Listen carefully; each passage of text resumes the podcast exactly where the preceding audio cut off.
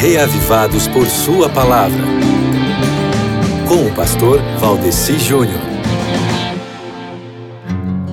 Uma vez eu fui convocado para uma reunião bem polêmica. Nós éramos uns 50 lá naquela reunião que eu acho que era desnecessária, mas na qual eu era obrigado a estar ali. Durou a manhã quase inteira e o clima era bem tenso.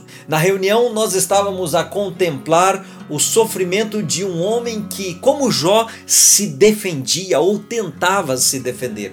E eu fiquei observando que, salvo exceções, Quanto mais novos eram os congregados ali, mais eles, entre aspas, tinham o que falar. Os mais velhos falavam menos, e aqueles que teriam plausibilidade de falar mesmo, dada sua larga experiência e o seu rico currículo, entraram mudos naquela sala e saíram calados daquela reunião.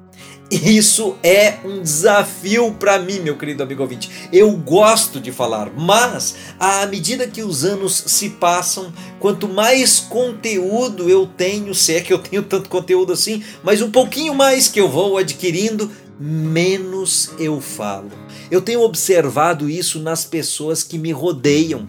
Quanto mais novo, mais tem boca no cotovelo. Quanto mais experiente, mais tem o bico calado.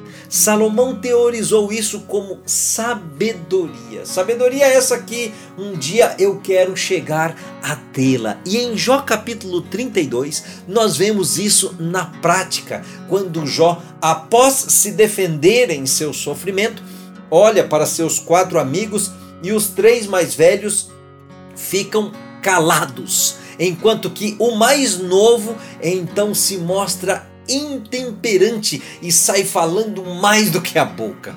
Mas ele pelo menos tinha respeito pelos mais velhos. Dá para ver também no capítulo aqui que isso acontecia. Prefira ler, meu querido amigo ouvinte, com sabedoria.